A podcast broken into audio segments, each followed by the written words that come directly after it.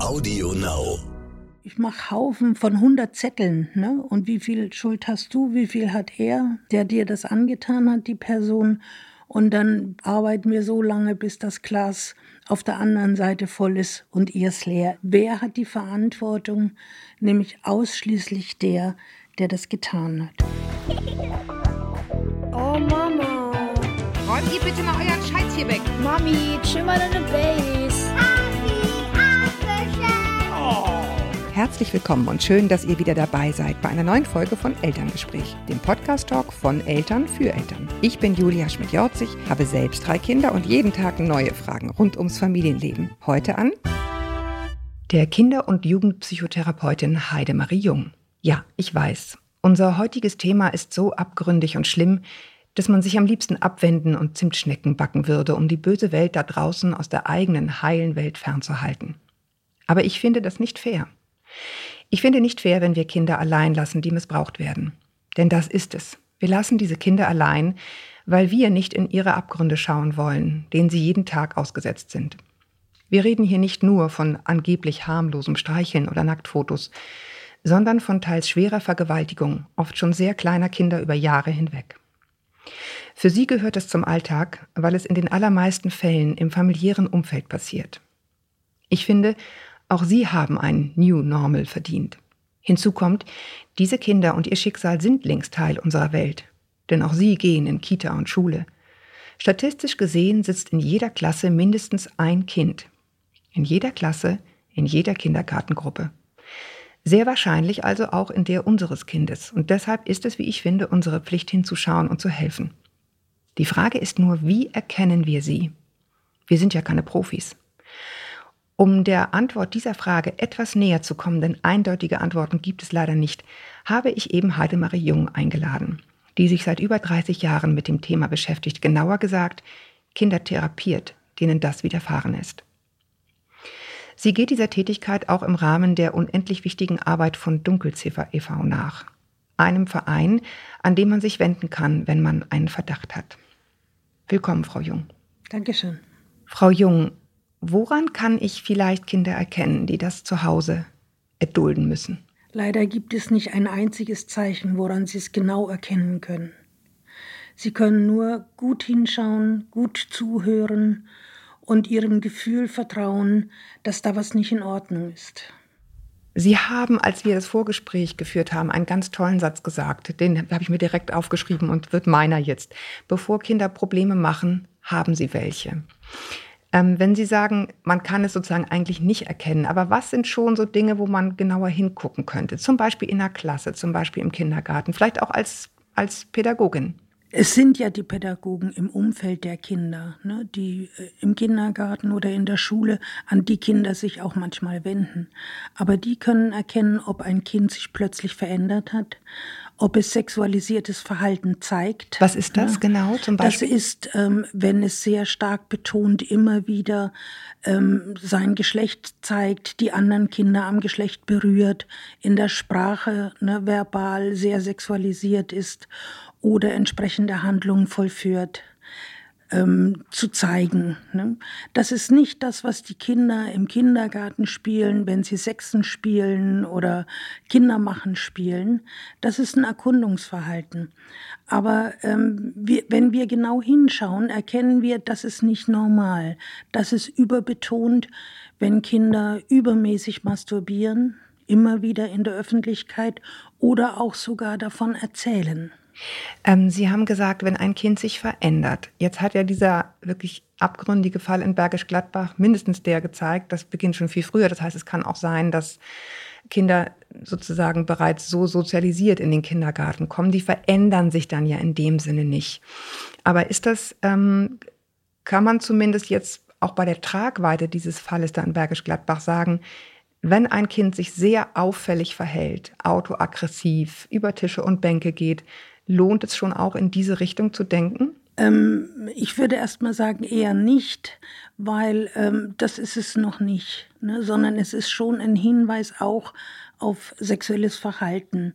Obwohl ich hatte gestern ein Gespräch mit Profis, da war das Kind ab dem dritten Lebensjahr im Kindergarten sehr, sehr auffällig, war überhaupt nicht zu handeln, musste eins zu eins betreut werden, ist immer wieder in allen möglichen Einrichtungen gewesen, auch in der KJP. Was ist KJP? Äh, Kinder- und Jugendlichen. Psychotherapie Ja. in der oder Psychiatrie, je nachdem, wie das Kind ähm, behandelt wird. Und jetzt ist sie zehn und hat sich vor zehn Tagen, jetzt vor zehn Tagen, hat sie sich ihrer Betreuerin gegenüber geäußert und von enormen, von erheblichen sexuellen Übergriffen durch ihren Stiefvater und ihre Mutter erzählt, dass auch ihre Mutter immer mit ihr Sex macht. hm? Das heißt, sie ist jetzt zehn und mit drei Jahren schon ist sie im Kindergarten auffällig gewesen.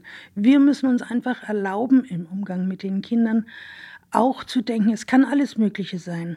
Es kann, es ist ein Geschwisterkind geboren, es gibt Trennung, es gibt Alkohol, es gibt Ärger in der Familie, es gibt ähm, Streit, ständigen oder Geschwisterstreit. Aber es könnten auch sexuelle Übergriffe sein innerhalb der Familie oder um die Familie herum. Und das ist die große Schranke, die wir uns oft nicht erlauben zu denken. Ja, weil sie eben, das meinte ich, in der Moderation so abgründig ist. Ne? Ja. Man, äh, will man da wirklich reinschauen? Und man hat natürlich auch Angst vor, vor falschen Anschuldigungen. Sie haben zwei Dinge angesprochen. Das zweite mache ich gleich, nämlich Ja. gibt es eine klassische Konstellation, weil jetzt gerade schon wieder der Stiefvater sozusagen da drin war. Äh, Das andere ist aber, finde ich, die Sprache. Also ich Ja. habe jetzt ein Gefühl, da ist irgendwas komisch. Wie um Gottes Willen spreche ich jetzt mit diesem Kind? Wie fange ich an? Ich äh, muss natürlich altersentsprechend auf das Kind eingehen und wenn es zum Beispiel ähm, von sexuellen Sachen erzählt, äh, greife ich genau ihre Sprache auf und sage, woher hast du das denn? Ne? Also oder ähm, wenn es davon erzählt, der steckt mir mal den Finger in Popo, ne? oder ich soll seine Kaka essen, war gestern zum Beispiel eine der Aussagen. Oder der macht mit seinem Penis immer so hin und her und ins Gesicht. Ne? Dass den Kindern sagen, wie macht er denn hin und her oder ins Gesicht? Ne? Also, dass wir die Sprache der Kinder aufnehmen, ihnen nichts vorsagen oder ähm, in den Mund legen, aber das, was sie sagen, auch aufnehmen. Okay, aber das, was Sie da jetzt sagen, das ist ja praktisch mit einem Brett vom Kopf gehauen werden. Ne? Also wenn ein Kind sowas sagt, Ja. also bei welcher Kindergärtnerin oder Mutter da nicht alle Alarmglocken angehen, okay, aber ist es immer so direkt? Sagen Kinder solche Sachen? Also ich meine, ja, Jetzt einige mit- vielleicht, aber einige werden doch wahrscheinlich nur durchdrehen, oder? Nein, viele Kinder äh, erkennen ja gar nicht, ne, was da an sexuellen Handlungen passiert, dass das eine sexuelle Handlung ist und haben auch keine Wörter dafür. Die sagen dann zwar, der hat in mein Bett gepinkelt, obwohl sie die Ejakulation meinen, ne, weil sie das gar nicht anders wissen. Oder ähm, ich sollte, der wollte meine Pische trinken, ne, wenn es also zu oralem ähm, Übergriffen gekommen ist. Das heißt, die Kinder benutzen ihre Worte, die sie haben. Das tun sie durchaus, wenn man ihnen zuhört. Ja. Diese Kinder Bergisch Gladbach oder diese Lütke-Geschichten vom Campingplatz, wo so viele Kinder, ne, zig ne, Kinder ja ähm, betroffen sind, die haben keinen Weg gefunden, das zu erzählen. Und die haben das auch erst nicht erkannt als sexuellen Übergriff. Ja, das ist das, was ich eben meinte mit dem New Normal. Es ist halt für Kinder, die, die dem jahrelang ausgesetzt sind, ihr Alltag, ne? Es ist ihr Alltag, es wird ihnen vielleicht sogar gesagt, das ist ganz normal, das ist, weil ich dich so lieb habe. Ne? Das Kind gestern hat gesagt, ähm, der hat immer gesagt, du bist meine Beste, du bist meine Königin, ne? viel mehr als die Mama. Und ähm, die Kinder denken, das ist eben normal. Manchmal wird den Kindern auch Kinderpornografie vorgespielt, wo sie andere Kinder sehen, die sexuelle Handlungen vollziehen, entweder mit anderen Kindern oder mit Erwachsenen. Das ist ihr normaler Alltag. Und ich glaube, dieses Kind, über das wir gestern gesprochen hatten, kennt das von Anfang an. Sexuelle Handlungen mit seiner Mutter und mit dem Freund der Mutter. Ähm, wir haben jetzt die Eltern hier auch so ein bisschen mit im Blick. Ähm, wenn ich jetzt Kindergärtnerin oder Mutter wäre und ich habe so einen Verdacht, kann ich die Eltern ansprechen? Ich meine, wenn ich die im Verdacht habe, ich hätte echt Angst, ich bringe so ein Kind in Gefahr. Also ähm, es ist erstmal sinnvoll, sich mit jemandem darüber zu, auszutauschen. Innerhalb einer ähm, Kita, einer Schule gibt es Fachberater, gibt es Betrauenslehrer. Dunkelziffer ist zum Beispiel ein solcher Ansprechpartner. Gibt noch viele andere, ne? muss man wissen, Und gibt wirklich viel. vi- Mhm. Genau, vieles andere. Nur nicht alleine damit bleiben. Ne? Mhm. Und auch nicht vorpreschen, sondern sich wirklich erst mal selber sortieren, was habe ich denn da gesehen?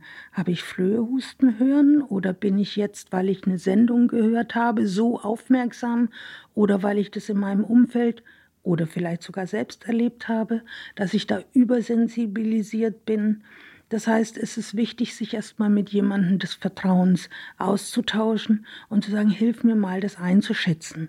Ja. Die Eltern anzusprechen ist nicht immer der beste Weg, denn manchmal ist es so, dass man diese Kinder schützen muss. Aber das Kind, über das wir gestern gesprochen haben, wie gesagt, war drei und von da an war Jugendamt drin, waren Ärzte mit drin, waren alle möglichen Hilfeorganisationen drin und Erziehungshilfen, die in der Familie bestehen. Und jetzt erst hat das Kind sich geäußert und die Helferinstitutionen waren sicherlich wohlmahnend. Ne? Die waren mehrere Male in der Kinder- und Jugendpsychiatrie stationär aufgenommen. Aber das Und- kann doch nicht sein. Also irgendwie bin ich der Fassung. Wie, kann das dann sein, dass das dann nicht, dass niemand da den Weg, die, wie sollen, wie sollen denn Laien die richtige Sprache finden, Ja. wenn noch nicht mal so viele Profis, die Ja. das darauf kommen? weil nicht sein darf, was nicht sein kann oder wie dieser Ausdruck geht, weil man sich nicht erlaubt, das kann auch daran liegen. Mhm. Als mir dieses Kind gestern vorgestellt wurde in der Fachkonferenz, habe ich auch erst an FASD gedacht. Was ist dieses, FASD? Dieses fetale Alkoholsyndrom, Kinder, wo, wo die Mütter während der Schwangerschaft getrunken haben, die sind ja sehr beeinträchtigt ne, in allen möglichen Lebensäußerungen und auch ähm, in ihrer Sexualität manchmal sehr offen und grenzenlos, ne, wie sie sich auch nach außen zeigen, weil das ist halt ihre Form, nicht bei allen, aber bei manchen. Aber ähm, das hat sich dann immer mehr verdichtet. Aber erst war es klar, als das Kind sich klar geäußert hat. Man hat dann alles Mögliche gedacht. Ne? Aber im Endeffekt reden wir dann hier einfach von Bindung, ne? Also wenn ein Kind das Absolut. Gefühl hat, ich habe Bindung zu jemandem und ich habe Absolut. wirklich Vertrauen, dann spricht es. Ja, dieses Kind gestern hat dann die Betreuerin, der gegenüber sie sich geäußert hat, gesagt, kannst du meine neue Mama sein? Boah, da muss ich gleich heulen. Ja, Wahnsinn. Ein Kind, dem das passiert. Es gibt ja Entwicklungsschritte, die Kinder vollziehen. Wir sind eine Einheit, Mama und ich. Ich werde ein eigenes Lebewesen. Was tun diese Kinder psychologisch gesehen, um das zu überleben? Also es ist entweder so ein Rückzug in sich hinein und also sich völlig von der Welt entfernen und auch in eine Traumwelt zu gehen. Das machen Kinder sehr gerne. Aber wenn sie nicht mehr unterscheiden können zwischen den beiden Welten und nicht mehr switchen können, ne? weil jetzt ist Abendbrot und jetzt kann deine Mareike ähm, so lange im Zimmer auf dich warten, wenn sie dann wieder am Familienleben teilnehmen kann, dann ist das völlig normal für eine kindliche Entwicklung. Aber wenn sie da drinnen bleiben ne, und nicht mehr aus ihrer Traumwelt oder aus ihrer Entpersönlichung nicht hinauskommen können. Aber dann würde ich ja im Umkehrschluss schon sagen, wenn solche Dinge bei Kindern plötzlich auftreten, lohnt es sich genauer hinzuschauen. Erstmal. Ja, aber ähm, ich muss es ja erkennen können. Auch das erkenne ich ja. nicht. Also selbst als Kinderarzt habe ich ja nur einen kurzen Augenblick, selbst bei einer U-Untersuchung. Da erkenne ich vielleicht noch, dass das Kind sich ähm, distanzlos verhält. Ne? Oder mit mir keinen Kontakt aufnimmt. Aber da denke ich als Kinderarzt nicht, ach, das Kind wird ja vielleicht sexuell missbraucht. Der sieht das Kind vielleicht sieben, zehn, 15 Minuten, wenn es hochkommt. Ne? Oder auch die Erzieherin im Kindergarten, die hat das ja nicht ständig im Blick, ist nicht bei allen Dingen dabei, sondern sie hat nur Momentaufnahmen. Ja, aber ich finde eben schon, also deswegen habe ich diesen, diesen Spruch, den finde ich wirklich so wichtig, weil ich ja auch selber Mutter bin und Ja. man kennt das, ne? Also immer der im Kindergarten, ne? Der sozusagen immer, keine Ahnung, hatten wir jetzt nicht, aber als Beispiel Ja. die Hose runterlässt oder alle anderen haut. Also das sind dann immer die Täter und die Eltern sind die Bösen und die sind Ja. so ein bisschen außen vor. Ja. Aber in ihrer Lesart sollte man gerade denen natürlich, soweit es einem selber möglich ist, die Brücke bauen, wer weiß, was da los ist. Absolut. Es gibt natürlich kindliches, auch sexuelles Verhalten. Gerade wenn sie ihr Geschlecht entdecken, dann beschäftigen sie sich sehr stark mit dem Geschlecht, wollen auch das des anderen Kindes untersuchen. Und wenn sie aber dann zugänglich sind für die Grenze und zu sagen, okay, aber jetzt nicht mehr. Jetzt ne? packst du ihn wieder ein jetzt, und jetzt packst du ihn wieder ein, jetzt haben wir ihn alle gesehen, der ist schön und ne, du lässt die Hose oben. Ne? Oder wenn das Kind, ne, das Mädchen sein Geschlecht untersucht, zu sagen, die Mama kann dir zu Hause einen Spiegel geben, da kannst du dich draufsetzen und da kannst du dich untersuchen. Ja, nicht Hier, die Mama des. Mädchens, von dem Sie gesprochen haben, bitte. Ja, das ist ja das Problem, ne? Ja. Mhm. Also da, es wird zwar manchmal im Rahmen von Aufklärung, also sexuelle Übergriffe werden bei Kindern auch getarnt als Aufklärung. Klärung. Ich habe eine ähm, Geschichte, hat der Bruder, Onkel, ich weiß es nicht mehr genau, dem das Kind angeboten im Internet, also im Chat, ne, und gesagt, du musst dann so tun, als ob du ein Arzt wärst. Ne, und sie als Arzt untersuchen. Ne. Also der Anbieter seiner Tochter ne, hat ähm, dem anderen Anweisungen gegeben, wie er sich denn diesem kleinen Kind nähern könne. Und das Kind denkt, naja, es ist beim Arzt und ähm, der untersucht es. Lassen Sie uns jetzt mal zu der Konstellation gehen. Also Sie hatten ja schon ne? Onkel, Bruder. Sind das Leute, denen das selbst widerfahren ist, häufig? Geht das wirklich um, ist das wirklich Pädophilie oder was ist das eigentliche Muster meistens? Also von Pädophilie sprechen wir ja nicht mehr, sondern von pädosexuellen Menschen. Mhm. Und ähm, das ist nicht, dass sie das selbst erfahren haben. Dann müssten ja in der überwiegenden Teil sind es ja männliche Täter, mhm. nach wie vor, zumindest das, was wir wissen, ähm, müsste ja der größte Teil an Männern auch sexuell missbraucht sein. Das kennen wir zwar im Heimkontext, im kirchlichen Kontext oder sowas. Ja, oder zu Hause. Dass da auch Jungs, ja, natürlich auch Jungs betroffen sind. Aber das ist nicht der, der, ähm, die Täterentwicklung. Ne? Das ist nicht, weil sie das selber erlebt haben. Selbsterleben schafft eher blinde Flecken, ist nicht zu erkennen. Ne? Mhm. Dass also Mütter, die ähm, von ihren Vätern sexuelle Übergriffe erlebt haben, trotzdem ihr Kind zu Oma und Opa geben zum Aufpassen. Weil sie das ne? halt ausblenden. Ja, weil sie denken, das macht er nicht mehr oder das war bei mir so oder ich passe schon auf oder Oma passt schon auf oder so. Und man kann nicht aufpassen. Das funktioniert nicht. Täter sind aus ganz unterschiedlichen Gründen. Ne? Wir haben ähm, die Täter, die zum Beispiel nie erwachsen werden, die sich ein kindliches Gemüt behalten, auch in ihrer sexuellen Handlung, in ihren sexuellen Äußerungen. Die sind äußerst beliebt in den Sportvereinen, in den Pfadfindervereinen, in den Jungfeuerwehren, weil die ähm, so toll mit Kindern umgehen können. Die Eltern lieben die, weil die ihre Kinder so gut handeln können und die den Kindern ein scheinbares Beziehungsangebot machen, die sind nicht ähm, pädophil, mhm. sondern sie sind einfach nicht erwachsen geworden in ihrer Sexualität, auch in ihrer Beziehungsgestaltung. Was ich mich jetzt so frage, ähm, also gerade als ich diese Bergisch Gladbach-Geschichte las, mhm. ich meine, wir haben jetzt viele gehabt, ähm, Gott sei Dank, weil da ja offenbar mehr Fahndungsdruck jetzt drauf ist. Ähm, also bei 30.000 Tatverdächtigen kann man jetzt wirklich nicht mehr von einer Randerscheinung sprechen, glaube ich. Ne? Spätestens jetzt sollte einem das klar sein.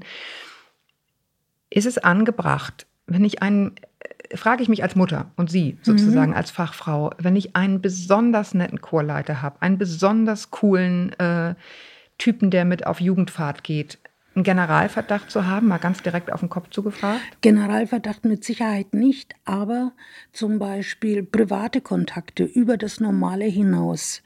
Einzelfahrten, das Kind abholen, mit übernachten lassen, ne, mit ins Zeltlager zu nehmen, ähm, sich anzubieten als Babysitter zu Hause, ne, wo ähm, gerade überforderte Mütter oft bereit sind und froh sind, ne, dass der dann sowas macht, ne, ob Nachbar oder Trainer oder sonst etwas. Mhm. Also eins zu eins Kontakte, ne, diese ähm, Männer sind durchaus in den Familien mit drin und ähm, mhm. machen sich da nützlich. Oder unentbehrlich, ja. Ich meine, ja. bei diesem Fall in Bergisch Gladbach ist es der eigene Vater gewesen. Ja. Ne? Und, und hat dann irgendwie morgens ganz lieb, also die Mutter hatte in dem Fall, glaube ich, wirklich keine Ahnung. Mhm. Und der Vater hat also lieb das Kind morgen in den Kindergarten gebracht, also war einfach daheim. Wie um Gottes Willen will man das Sie kann es nicht wissen. Nee. Ne? Und die Kinder tun, all, nicht nur der Täter, sondern auch die Kinder tun alles dafür, dass es nicht entdeckt wird.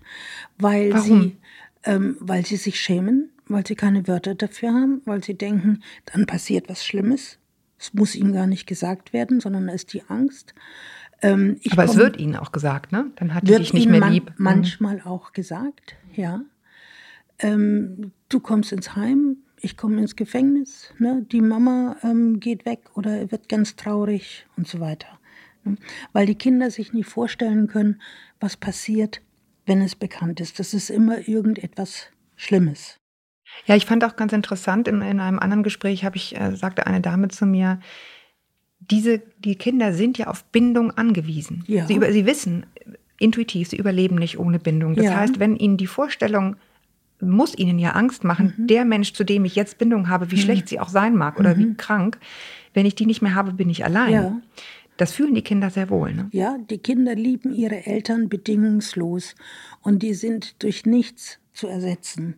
Und es gibt ähm, vielleicht von 102 Kinder, die sagen, wenn sie fremd untergebracht sind, ähm, ich will nicht zur Mama zurück. Ne? Selbst das Kind, von dem ich vorhin erzählt habe, das sich jetzt mit zehn äußert, ne, sagt aber nichts der Mama sagen. Ne? Und ähm, die, die Mama soll das nicht wissen, ne? weil sie Angst hat, dass es dann der Mama nicht gut geht, obwohl die Mutter mit die Übergriffige ist. Wir schauen immer auf die Kinder. Wo erkenne ich das bei den Kindern? ne? Wir stellen selten die Frage, ähm, woran erkenne ich den Täter? Woran erkenne ich den Ne? Täter? Also auch das ist ein Punkt, also nicht Generalverdacht, also ein Erzieher im Kindergarten darf keine Kinder wickeln, das finde ich völligen Unsinn, ne? Ja. weil es auch Erzieherinnen gibt, die übergriffig auf Kinder sind, sondern ähm, wie verhält er sich sonst den Kindern gegenüber? Was wären dann Dinge, die ja, Entschuldigung, ja. grenzüberschreitend ähm, Kindern unangemessene Geschenke machen, sie bevorzugen, ähm, mit ihnen besondere Dinge unternehmen, eben auch eben private Sachen, ähm, eins zu eins Kontakte ähm, initiieren, dass die ähm, mit zum Einkaufen darf. Das finden die Kinder toll. Ne? Besondere Vorne im Auto sitzen dürfen. Ja. Mhm. Daran erkenne ich das, ne, dass da jemand ähm, möglicherweise grenzüberschreitend ist. Denn jemand ist nicht nur im sexuellen Bereich grenzüberschreitend, sondern auch dann sonst im Leben Ja. unangemessen. Ja, deswegen habe ich vorhin gefragt, sind das alles sozusagen Pädophile? Weil häufig habe ich jetzt gelesen, ist es einfach ein Macht, äh, ein, ein Machtthema. Ja. Ne? Und ich, eine erwachsene Person, die sich im Grunde mächtig fühlen möchte. Und es geht natürlich relativ leicht bei einem Beim Kind. Kind, da brauche ich nicht großmächtig zu sein. Da reicht in der Tat das Glas Cola oder das, den Film, der erst ab zwölf ist, oder vorne sitzen im Auto oder kleine Privilegien. Ja.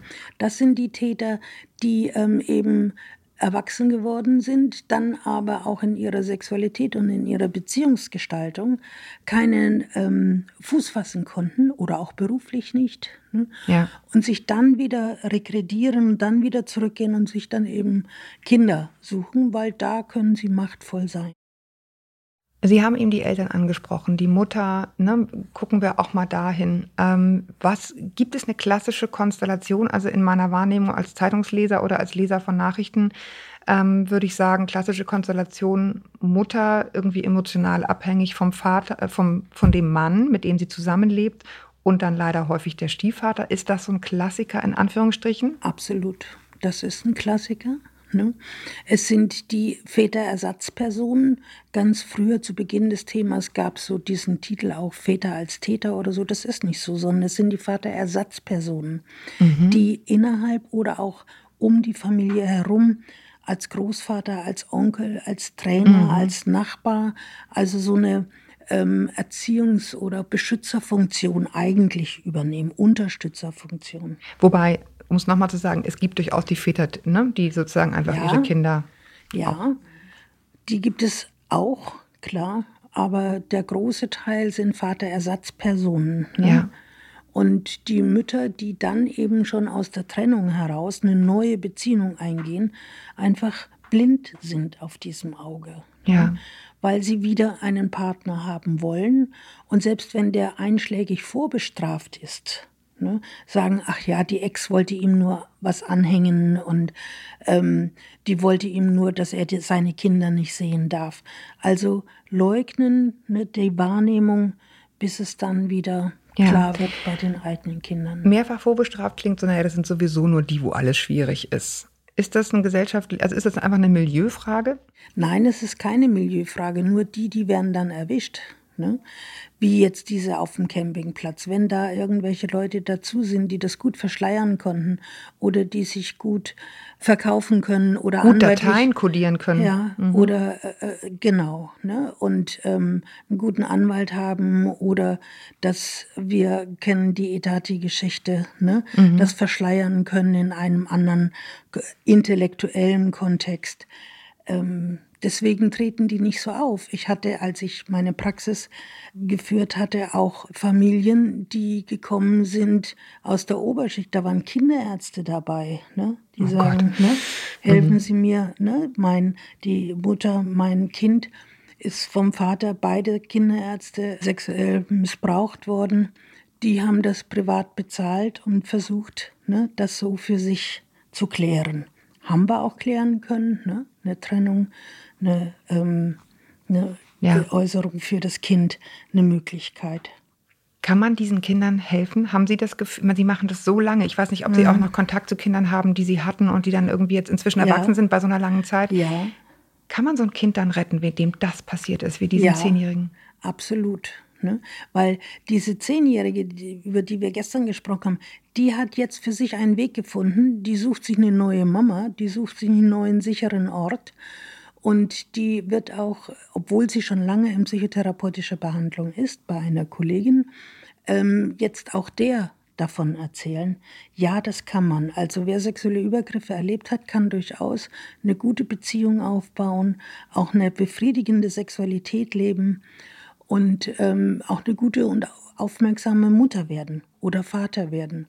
Das ist durchaus möglich. Und es Ich habe auch schon Frauen, die mir geschrieben haben, denen das passiert ist übrigens. Mhm. Und es gibt ähm, viele, die sagen, lasst uns raus aus dieser Opferrolle. Wir wollen nicht immer Opfer werden, sein. Ne? Das ist der große therapeutische ähm, Sprung, den wir machen müssen, aus dem mir ist was passiert, hin zu ähm, Mir wurde ich, etwas angetan. ich kann mich wehren. Ne? Heute nicht mehr. Jetzt ist Schluss. Jetzt ist Schluss und ich lasse ihn auch nicht mehr mein Leben beherrschen. Meine Nächte, meine Träume, meine Ausgehen, meine Beziehung und so weiter. Das ist der ähm, große Punkt in der Therapie. Gar nicht das ähm, drüber reden, was passiert ist. Und die Schuldfrage. Viele geben sich selber die Schuld. Und ganz oft ähm, machen wir das, ähm, ich mache Haufen von zehn, von 100 Zetteln. Ne? Und wie viel Schuld hast du, wie viel hat er, ne? der dir das angetan hat, die Person. Und dann ne, arbeiten wir so lange, bis das Glas auf der anderen Seite voll ist und ihrs leer ist. Wer hat die Ne? Verantwortung? Wer hat die Verantwortung? Nämlich ausschließlich der, der das getan hat.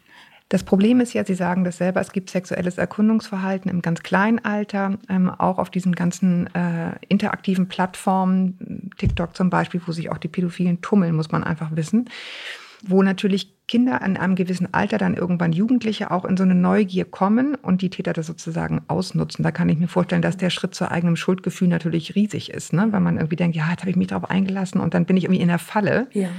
Obwohl ich eigentlich nur probieren wollte. Zumal man ja im Internet häufig gar nicht weiß, wie alt die sind, ne? Mhm. Ja. die sich da an mich wenden. Sie sind ja Handlungsbeteiligte und das darf man auch nicht leugnen ne? und Ja. sagen, du hast ja nichts gemacht. Doch, ne? du hast deine Hose ausgezogen, ne? du hast den Penis in den Mund genommen ne? und ähm, du bist da auf allen Vieren gekrochen wie ein Hund oder sowas, ne? weil man dir das gesagt hat. Aber verantwortlich ist dafür der Erwachsene. Und Ja, das diese ist ganz Unterscheidung, ne? Wichtig, dem Kind nicht zu sagen, du hast nichts Schlimmes gemacht, du hast nichts gemacht, ne? sondern nicht, ja. ja, du hast was gemacht, aber ne? die Verantwortung dafür ist woanders.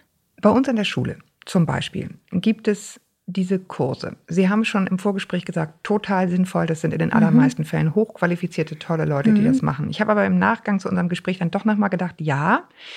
Aber ehrlich gesagt, bei uns war das am Nachmittag freiwillig und kostenpflichtig. Ja, das ist aber Wer macht denn das? Also wissen Sie, was Ja. ich meine? Ja, das ist aber eine Frage der Schulleitung. Ja. Ähm, wie ernst sie das Problem nehmen. Und wenn es eine engagierte Lehrerin oder einen engagierten Lehrer gibt, der sich dafür einsetzt, muss der oft sehr kämpfen, dass das überhaupt ähm, in der Schule Raum greift. Viele Schulleiter wollen das gar nicht in ihrem, das Thema nicht in ihrer Schule haben. Ja, aber eben auch, also bei uns will man das, das ist Ja. total lobenswert, nur Ja.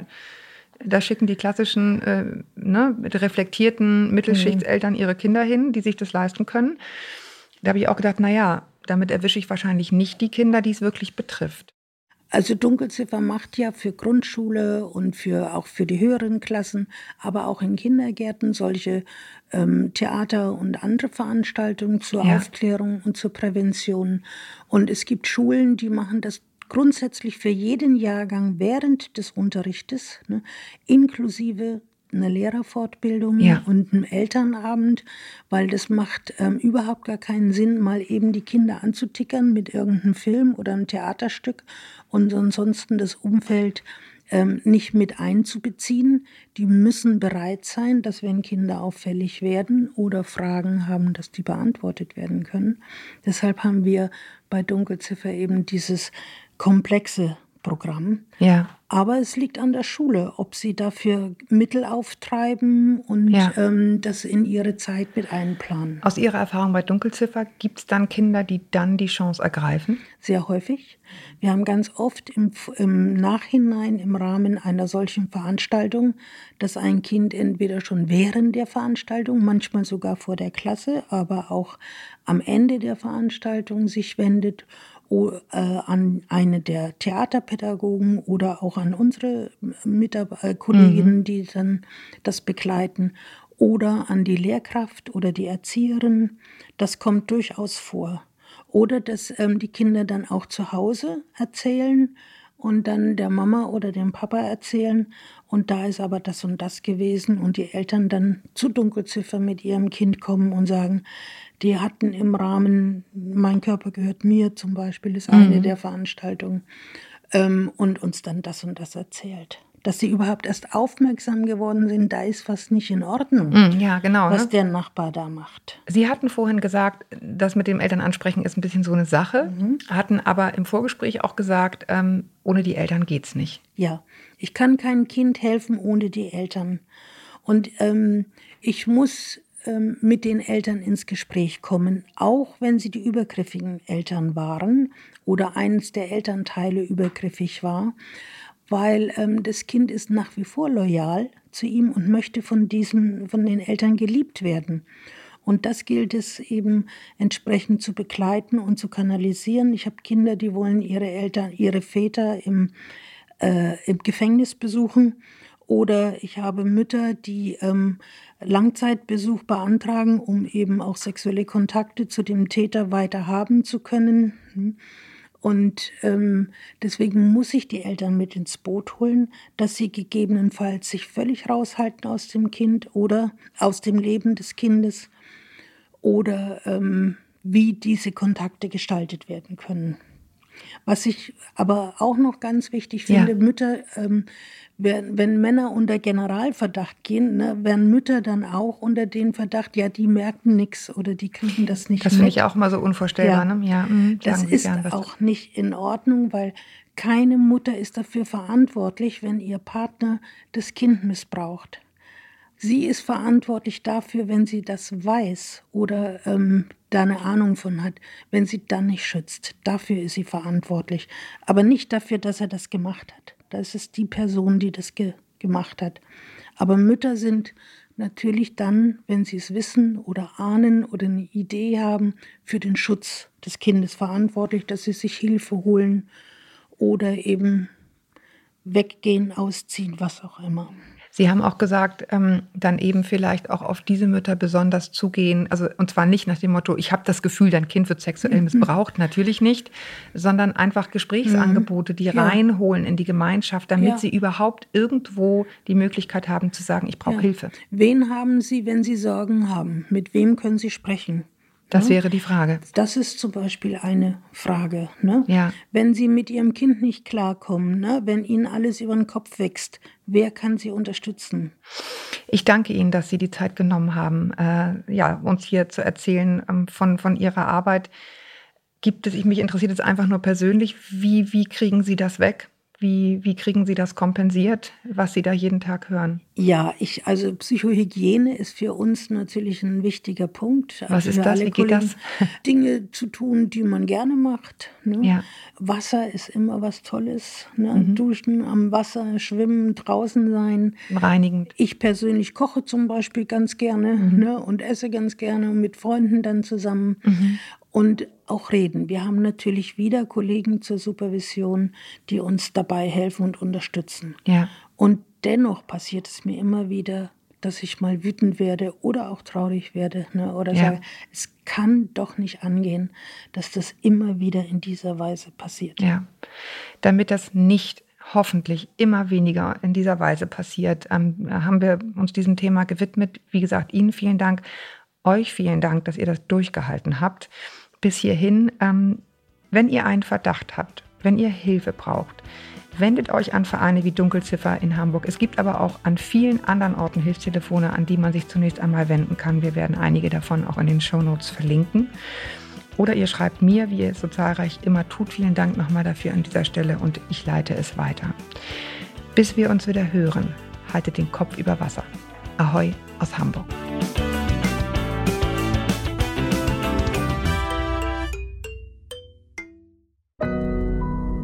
Audio Now.